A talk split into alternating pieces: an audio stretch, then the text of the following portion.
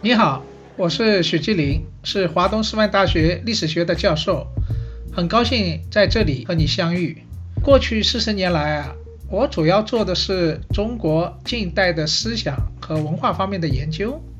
这些年呢，我又特别关心当代的中国的城市文化，特别呢是对九零后、零零后这些新一代年轻人的文化现象呢也很感兴趣。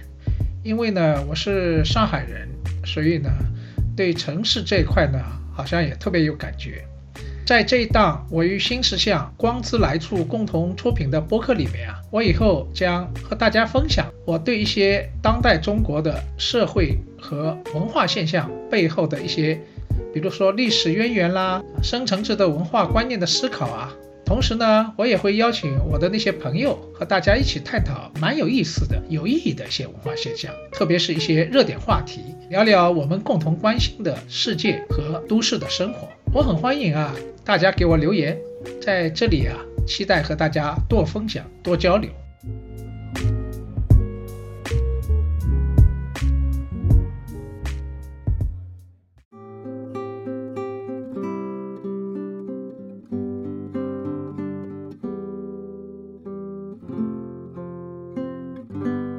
马上呢，又进入高考的季节了。我和你们一样啊，我们的人生当中都经历过那个令人难忘的高考。今年的高考啊，有点特别，大部分考生啊，马上要进入高考了，但是上海考生还要过一个月，所以这都是一些特殊的日子。那么，不管是马上要进入高考的，还是要过一个月才能高考的。还是同样和考生一样焦虑的家长，我今天呢想和大家聊一聊，就是我的高考，还和向大家分享一下，高考完了以后啊，一个令人非常纠结焦虑的事，就怎么填志愿啊，高考的志愿，然后呢，假使这个高考的结果不如意，我们又该怎么办啊？这是我今天想和大家分享的一些内容。那么还是先回过头来啊，和大家聊一聊我的高考吧。我考试的那年啊是非常特殊的，那就是一九七七年。我呢是文革以后第一届恢复高考的大学生，那个时候叫七七级。啊，那个在我们恢复高考之前，文革当中当时叫工农兵大学生，他主要不是以成绩取胜。是什么？推荐啊，在这个农村工厂啊表现优异，然后推荐入大学。那么推荐入大学要不要考呢？哎，象征性的考一下啊，因为当时要求又红又专，红是第一位的，专导是第二位的。后来啊，大概差不多在一九七四年左右吧。辽宁出了一个叫白卷英雄，叫张铁生。这个人啊，肚子里根本没有货，在考场里面啊，什么都答不出来。后来他很愤怒的啊，就是在考卷上的表达了对这种考试的不满。哎，后来被四人帮看中了，就成为一个白卷英雄啊。所以在我们之前啊，虽然有工农兵大学生。但是知识不是第一位重要的，是他的政治表现。那么粉碎四人帮以后啊，邓小平呢就非常清楚啊，他知道我们要搞现代化，最重要的是什么？人才，懂得科学技术的人才。所以呢，他就决定啊，一定要恢复高考。那么做这个决定的时候啊。那个是一九七七年的秋天，实际上马上就要考试了，各种都布置好了。小平同志就下决定说：“没关系嘛，晚几个月也可以嘛。”所以，我那年，那就是一九七七年，我在哪里听到这个恢复高考的好消息呢？我妈呢，那个时候在重庆工作，我那个秋天啊。我去重庆呢探亲，我和我中学最好的同学一起去的。然后回来是坐船，就从重庆到上海的船，那是要经过那个三峡。就在到武汉的时候，我们在船上的广播上听到了恢复高考的消息。你知道那个时候听到这个消息有多兴奋吗？因为我是中学毕业就下乡，下乡了三年，这个苦日子是漫无尽头啊，不知道这个未来在哪里。我这个人除了读书以外，也没啥本领。所以就说恢复高考是什么样？是我唯一能够回城的一个途径。很自信，因为我从小喜欢读书，啊，觉得高考嘛，高考还有什么问题呢？好了，就在一九七七年的十二月份，第一次进入了考场，啊，进入了考场。那个当时我记得啊，那个是上海卷啊，考的就是。数学、政治、语文三门那个我当时是一个小文青啊，文艺青年，所以呢，觉得语文不在话下。那个语文题目叫做《在战天斗地的日子里》，你看这个题目就充满了红色文化，是吧？然后我信心满满答题了，结果没想到啊，哎，这个在我最拿手的这个作文上啊。我考砸了，就是有点过于兴奋啊，没有按照这个答题的要求答，所以语文我的成绩倒没有想象中的高，啊，所以呢，等到一月份啊，七八年七八年一月份发榜的时候，第一次发榜竟然没有我，那个时候我在东海边上，上海的一个市郊农场，有几个。好像还不如我的同事啊，哎，竟然拿到了高考录取书，而我一向被认为是啊，就是读书最好的，却没拿到。你想想那个时候是一个什么样的心情？说实话，连死的心情都有了。但是没想到，哎，好消息又来了，因为那年高考的人太多。文革十年，积累了多少十年的学生一起参加高考，所以呢，优秀的人才啊就特别多。后来中央音乐学院有一个李春光老师啊，就给小平同志写了封信，说建议啊有这么多的人才应该扩招。小平同志就立马决断扩招，所以我就。过了半个月啊，我就作为一个扩招生啊，进入了华东师范大学，啊，华东师范大学。所以你想想，我就是这样，在一九七八年的春天，啊，作为文革以后结束的第一届大学生啊，跨入了大学，啊，跨入大学，这就是我的高考。所以你看。还是蛮波折的，是吗？但是这个波折，事实上告诉我们说，天生我材必有用，啊，你跌倒一次，不要以为会永远会跌倒，啊，你站着的时候，永远会比跌倒的次数要多一次，要相信自己。所以我当时也是这样过来的。那么第一届高考难不难呢？我现在告诉你的录取率，你恐怕会吓一跳，一百个人当中只有四个，四个啊！但是我们当时不知道，我觉得无知者无畏，那个时候信心满满啊，也就这样考进去了。那么考进以后，很多的故事，呃，我接下待会儿再会给大家讲一段，以后有机会给大家完整的讲。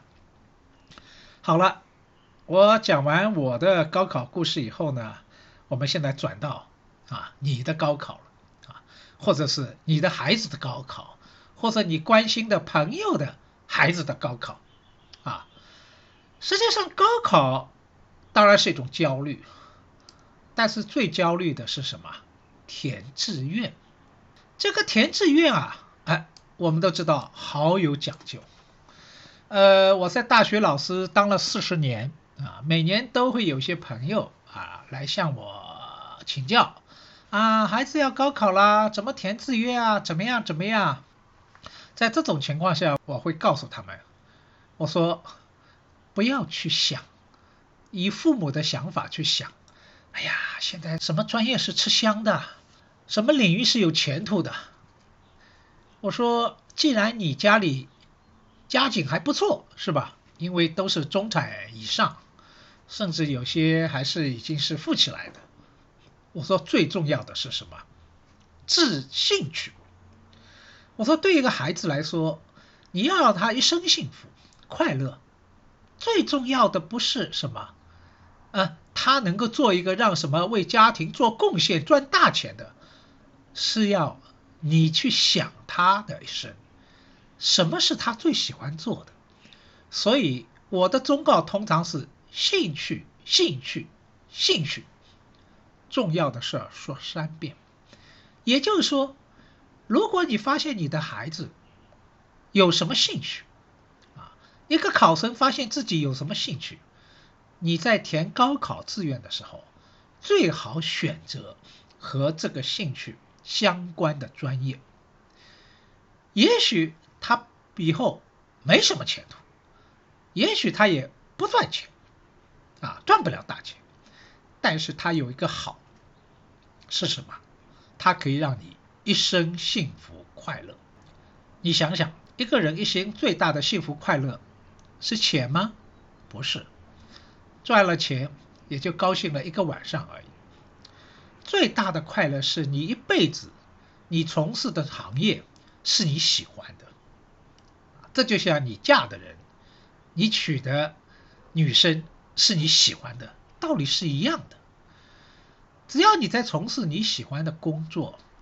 你的专业，哪怕他回报不高，哪怕他再苦再累，啊，九九六，你依然会怎么样？内心有一种满足感。这一点啊，我记得以前，呃，我和你聊过啊，我讲到，呃，美国有一个伦理学家叫 m a g i n t y r e 他写过本书叫《德性之后》，他就讲啊，人。做事有两种动力的追求，一种叫外在利益，比如说为了获得名誉、金钱、权利，这是一种动力。但是他说还有一种更强的动力，他说叫做内在利益。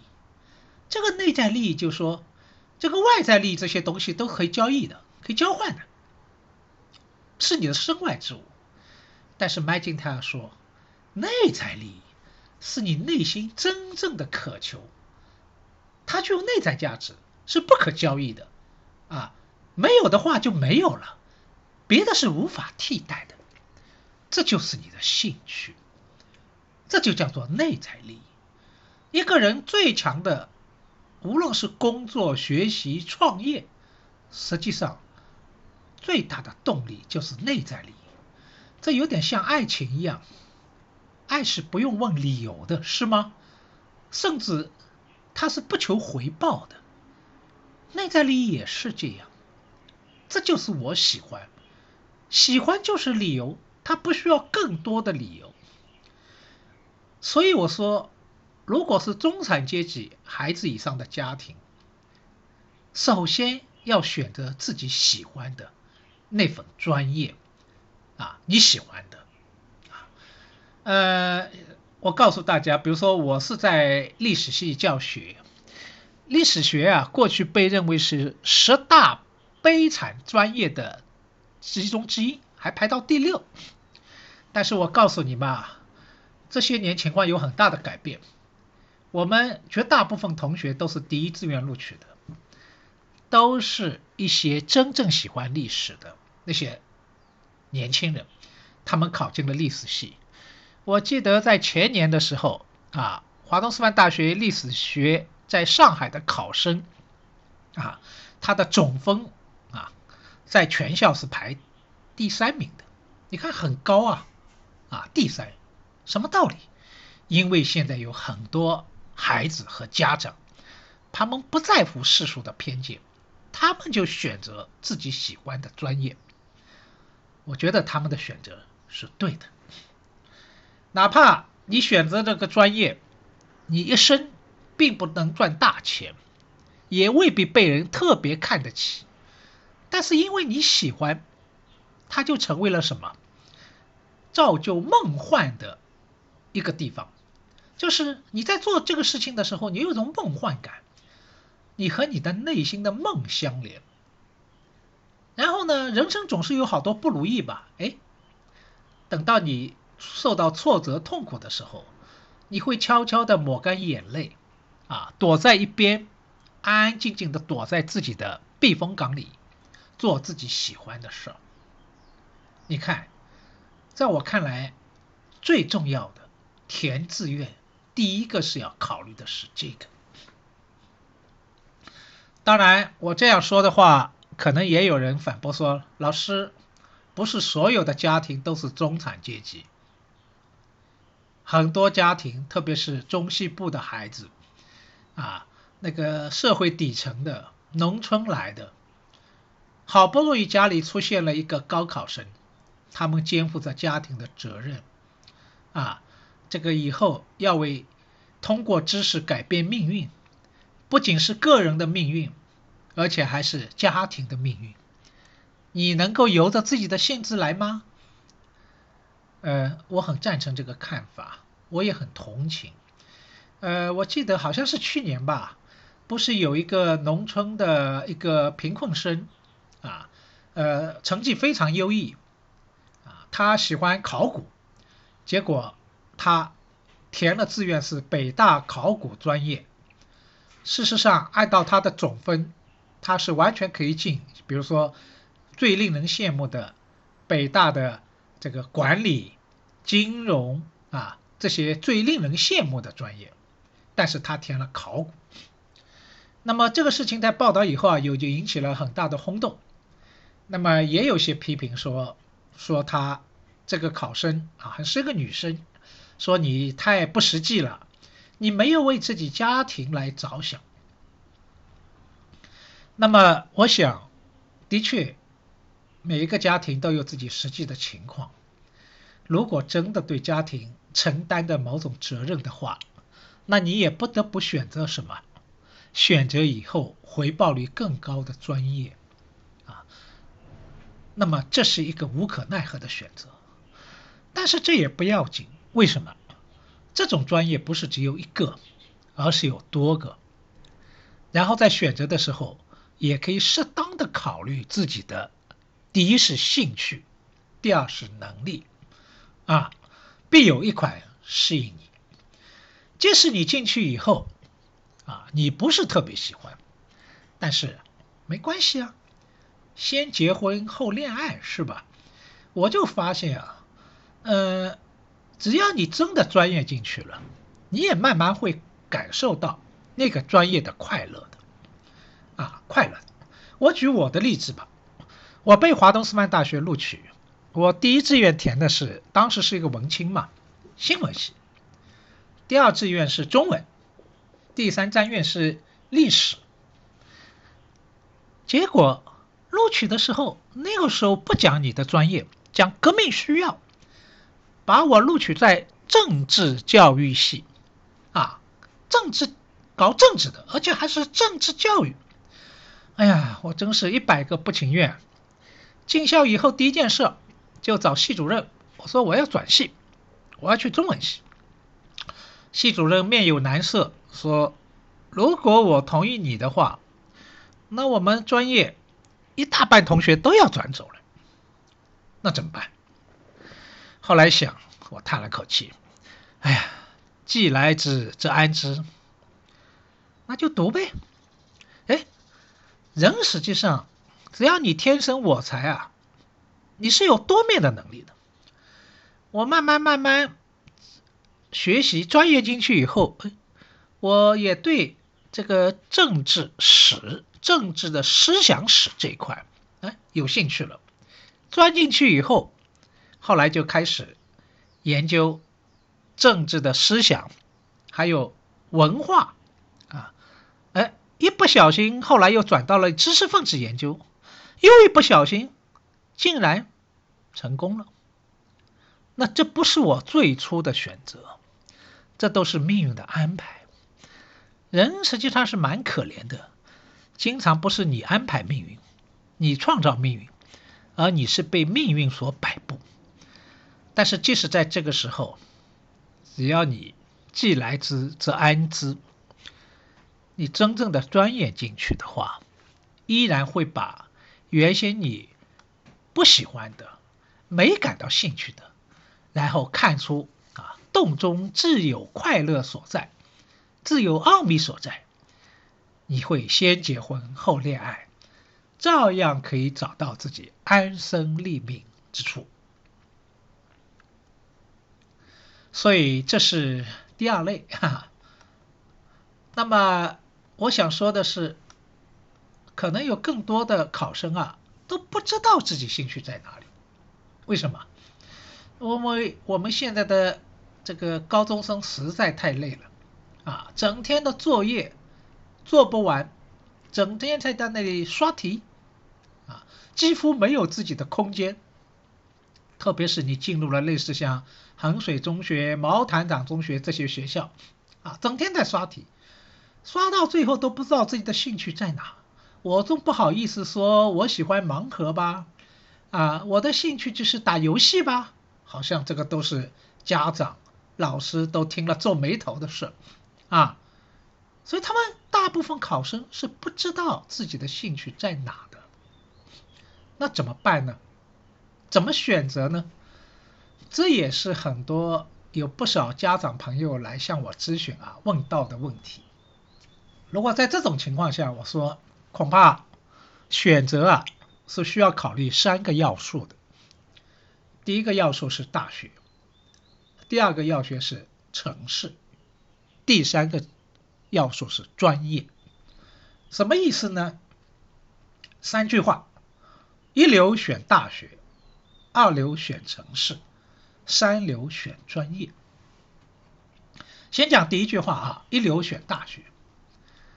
嗯，如果你的考分能够进入一流大学，比如说九八五大学，我告诉你，不要太在乎专业啊，不要太在乎专业。为什么？因为一流大学和一般的学校不一样。它不是培养专才的，它是培养通才的。所以，好的一流大学一定是培养一种通才式的人，甚至是培养领袖的。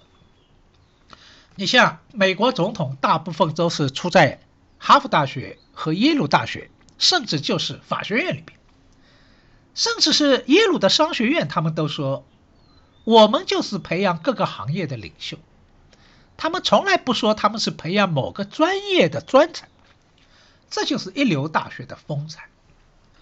所以进了一流大学，你不要特别在乎专业，啊，不要因为说，哎呀，这个大学虽然不是一流，但它专业好，我容易考进。这个选择未必是对的。你情愿选一流大学的所谓的二等专业，也不要选。二流大学的一等专业，因为一个人最重要的不是他的专业能力，一个人才，而是他的综合素质。实际上，世界五百强企业，包括国内的那些腾讯啊、阿里啊、啊华为啊这些大厂，他们在选年轻员工、应届生的时候，他们是不太看重专业的。他们只看重什么学校出身？为什么？专业太容易了，专业是可以培训的啊，六个月时间，最多六个月，只要你够聪明，一定学得会。但是，一个人才的基本素质，那不是靠培训形成的，那叫什么？那叫熏陶。这个熏陶从中学就开始了。特别是大学，等到大学本科，大学本科四年对一个人的人格是决定性的。这个四年下来，基本是定型的了。怎么定型？就是大学四年这个生活，那个校园的氛围，老师的气质啊，同学的相互影响，慢慢让他成为了一个这个大学所特有的人。你看，北大出来的就和清华不一样，是吧？交大出来的和复旦就不一样。哎，每一个一流的大学出来的人，就是带有他特殊的印记。然后社会一开始就按照这样一种风格、风范啊来了解你的，所以一流选大学道理就在这里。前几年不有句话叫“主要看气质”？这个气质对大学生来说，就是大学四年所熏陶形成的气质。这个熏陶不是课堂里面能够学会的，是大量的。校园的生活，包括各种各样的文艺的活动、学术讲座啊、社团生活等等，熏陶了你成为那样的我们说的有气质的人。而在这点上，三流、二流大学和一流大学的差距，有时候并不一定在专业能力上，恰恰就在这种综合气质上。所以有时候家长来问说：“我的孩子啊，比如说考艺术类，到底进专业艺术类学校呢，还是进一个综合性大学的艺术专业？”我通常会劝他们：“你最好进综合大学的艺术类专业。什么道理？他不仅学到了专业的能力，而且具有一种综合的素质。”有时候，一个人能够走得更远，啊，更高，是靠的不是你的专业能力，靠的是你的一个综合素质，啊，综合素质。所以这就叫一流选大学。第二句话，二流选城市，啊，中国由于啊地方差异太大，沿海和内地。一线城市和二三线城市，这之间的差异太大了啊！你不要只看房价差异大，工作机会差异大，更重要的是，他们大学的差异也很大。所以就说在同等条件下，你选大学，同时也要考虑城市，就说最好选这个大学所在的城市是一个一线的城市，至少是。二线的城市，这样的话，你在这那个地方不仅是读书，只要你愿意打开自己，经常到这个城市去走走，参与这个城市的各种各样丰富多彩的活动，你这个人的视野境界就不一样。且不要说毕业以后啊，实习的时候有更多的工作机会，一般人只看到这个实习啊工作机会。实际上这还是其次的，最重要是你的眼界和胸怀。你想想，你在北京、上海读书，和到内地一个二线城市读书，出来的人是气质、眼界是不一样的。像我们在大学啊，每年都要招聘那个青年教师，那个是看得出来。从专业能力来说啊，二线城市出来的。大学出来的毕业生也不错，甚至更好。但是真的，北京、上海出来的学生，也许在专业能力上未必很突出，但是他们的视野相对来说比较宽广。这就是我们说的二流选城市，城市很重要啊。而且我还经常是这样和告诫家长。啊，我要看，如果是南方的考生，啊，比如说在上海的，我通常会建议他们到北京去读大学。什么道理？因为中国南北文化差异很大，南方人细腻，北方人呢比较粗犷，啊，格局胸怀大，这是南北文化的差异。那南北文化没有什么好与不好，但是你发现没有，中国最优秀的人才都是南人北向，北人南向，兼具南方人的细腻和北方人的宏大。那么一个小孩，比如说一个上海的小孩，就在上海出生成长，他虽然也很聪明、很细腻，但是气象格局啊，相对来说不大。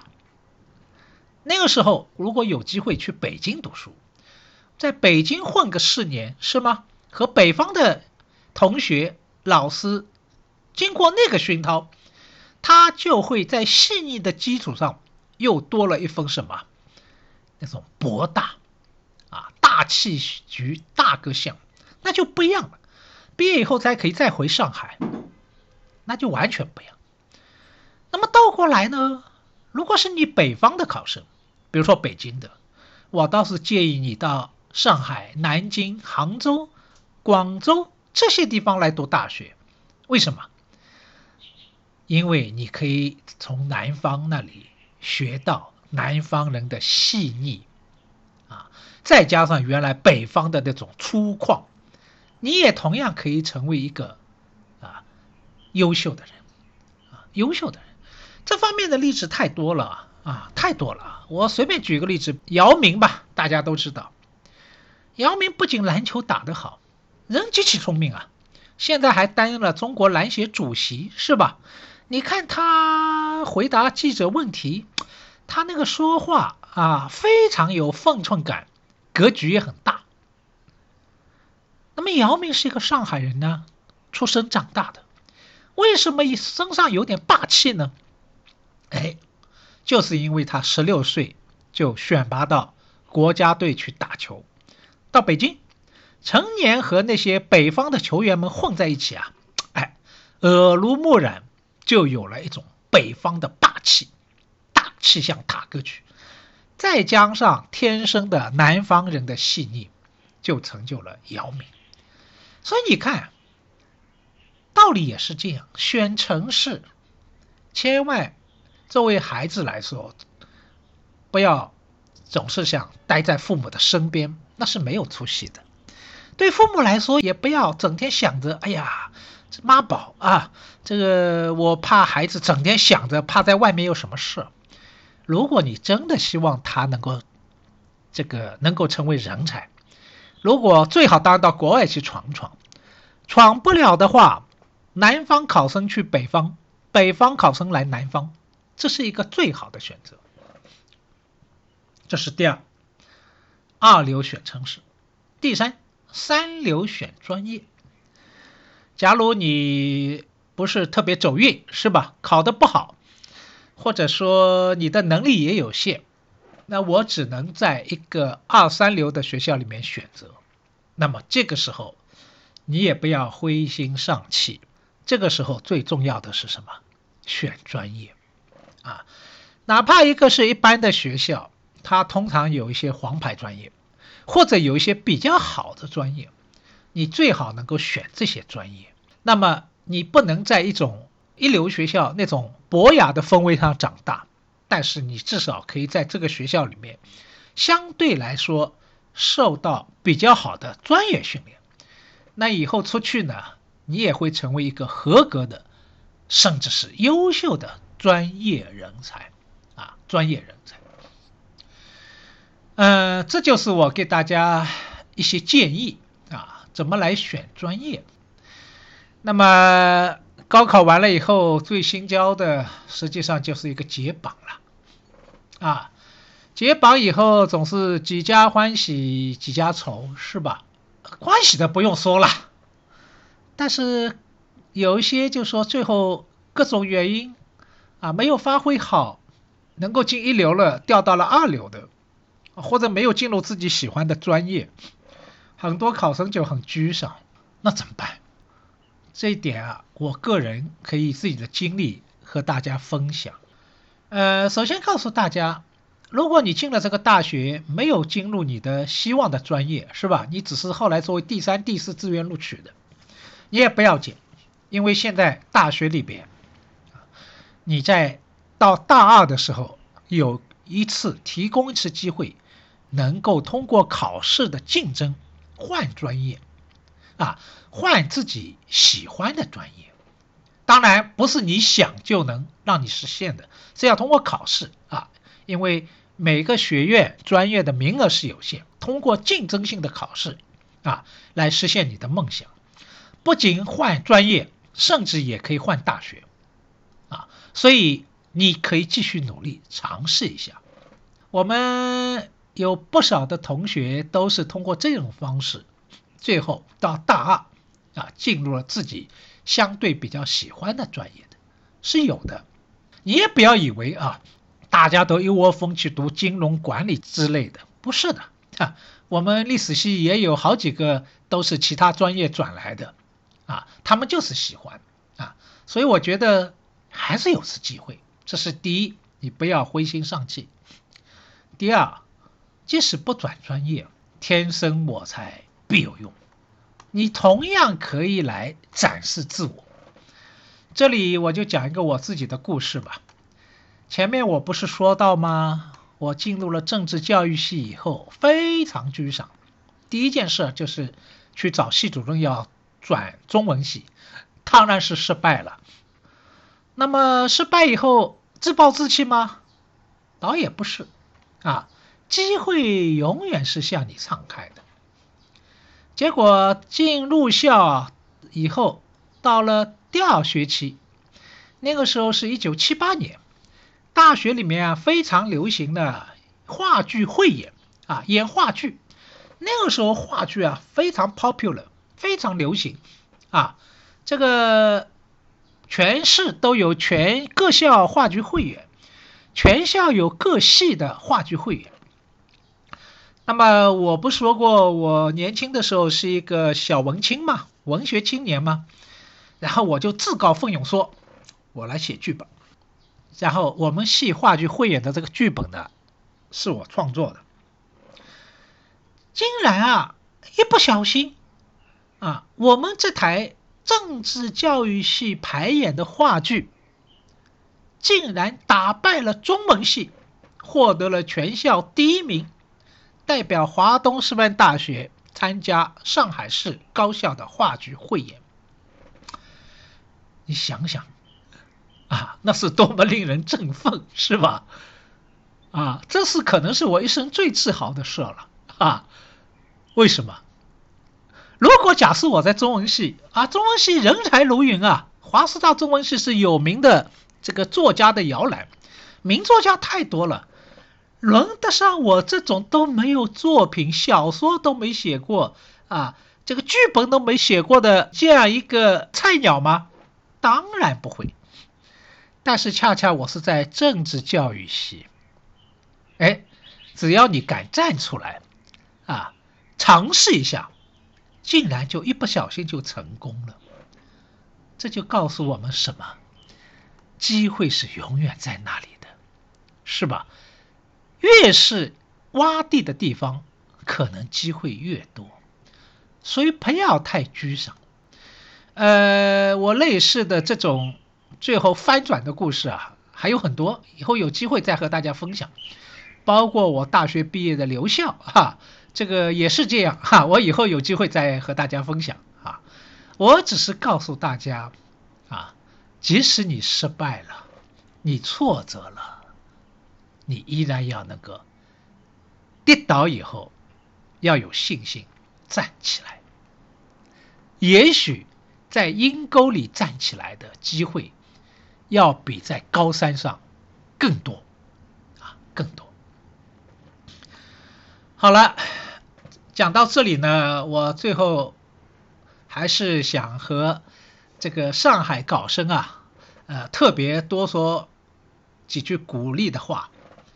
我此刻录播课的时候是六月一号，是上海啊封控了两个月以后开放的第一天。那么我想，上海的考生也开始进入了备考的过程。那么有些考生呢有点沮丧啊，我知道等待的日子是很难熬的，但是考试被延迟了。人生是不会被延迟的，多出来的这个一个月，如果你觉得很难熬的话，这是一个负能量，是一个负数。